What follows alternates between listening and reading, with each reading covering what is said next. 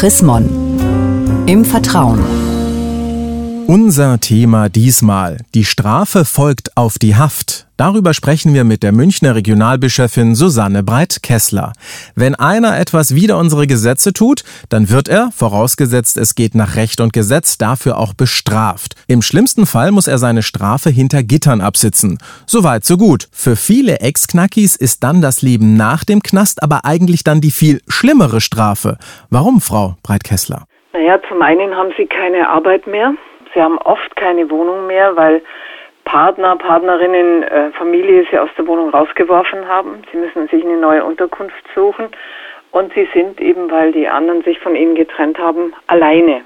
Allein ohne Wohnung, ohne Geld, das ist schon sehr schwierig, da zu existieren. Für viele Menschen ist es ja dann auch richtig schwierig, einen geeigneten neuen Platz zum Leben zu finden. Was ist denn da so schwierig? Eine vernünftige Unterkunft zu bekommen bedeutet ja, man braucht Arbeit. Wenn man die nicht hat, ist man wieder auf Unterstützung vom Staat angewiesen. Aber die Nachbarschaft spielt auch eine große Rolle. Wollen die Menschen einen haben, der im Gefängnis war? Schauen Sie schräg zu ihm hin, tuscheln Sie über ihn, reden Sie mit ihm überhaupt? Das ist schon eine ganz schwierige Frage. Woher kommt denn die Angst bei so vielen, wenn da plötzlich jemand einzieht, der mal im Gefängnis war? Ja, bei vielen Menschen ist es so, dass sie Angst haben, derjenige, der aus dem Gefängnis kommt, tut wieder das, was er vorher auch gemacht hat. Und man hat Angst vor diesem Fremden, vor diesem möglicherweise Gewalttätigen, das glaube ich ist das Ärgste, und fürchtet sich so einer in der Nachbarschaft, könnte halt wieder was ausfressen. Wie begründet ist denn die Angst? Ja, bei Sexualstraftätern gibt es ja schon eine relativ hohe Rückfallquote. Das ist nicht so ganz einfach.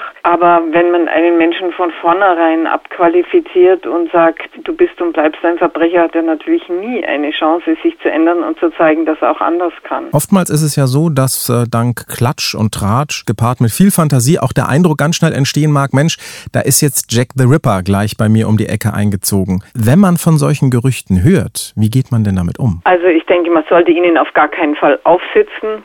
Und am besten fände ich, wenn man den Mut zusammennimmt und vielleicht mit anderen, mit wenigen anderen zusammen hingeht zu demjenigen, vielleicht ihn einlädt und sagt, Sie, da sind folgende Gerüchte im Umlauf, wir möchten eigentlich normal mit Ihnen umgehen. Vielleicht mögen Sie ein bisschen was von sich sagen. Das darf natürlich kein Verhör werden, das ist ja klar. Der Mensch hat, darf man nicht vergessen, in einem Rechtsstaat seine Strafe abgesessen. Aber man könnte ihn mal einladen, und mit ihm ins Gespräch kommen. Für viele ist es ja wirklich ein ganz harter Schritt, da auf jemanden zuzugehen. Wie machen Sie das? Wie sprechen Sie so jemanden an? Also ich bin sehr direkt und lasse mir auch immer sagen, was derjenige getan hat. Und meistens tun sie auch, wenn sie merken, dass ich mich echt für sie und ihre Lebensgeschichte interessiere, dass ich mich echt dafür interessiere, was ist dir passiert in deinem Leben, wie konnte es so weit kommen ich mache aber nie einen Hehl draus, dass eine Tat eine Tat ist. Also irgendwie so Sozialromantik liegt mir da sehr ferne. Also wenn jemand ein Mörder ist, dann ist er ein Mörder. Und darüber muss man auch reden, weil sonst ist Kommunikation nicht möglich, wenn man diese Ehrlichkeit nicht pflegt. Wenn wir noch beim Reden sind, in der Nachbarschaft wird ja viel geredet darüber. Wie verhalte ich mich da, wenn ich merke, es wird getratscht und nicht nur immer Gutes getratscht? Dem würde ich Einhalt gebieten. Da gibt es ja wunderbare Auslegungen zu Luthers achten Gebot. Und da heißt es auch, also man soll alles zum Guten wenden. Das heißt, ein Ende des Geredes und wenn, dann muss man Klartext reden miteinander und auch mit den Menschen, denen es betrifft.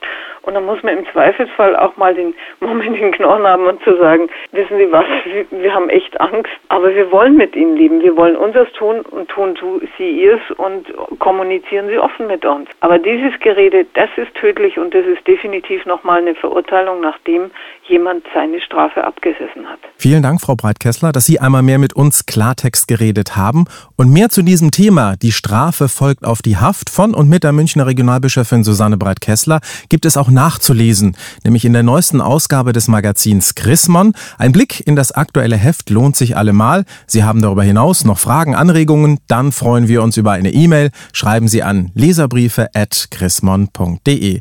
Ich sage derweil Dankeschön fürs Zuhören. Bis zum nächsten Mal. Mehr Informationen unter www.chrismon.de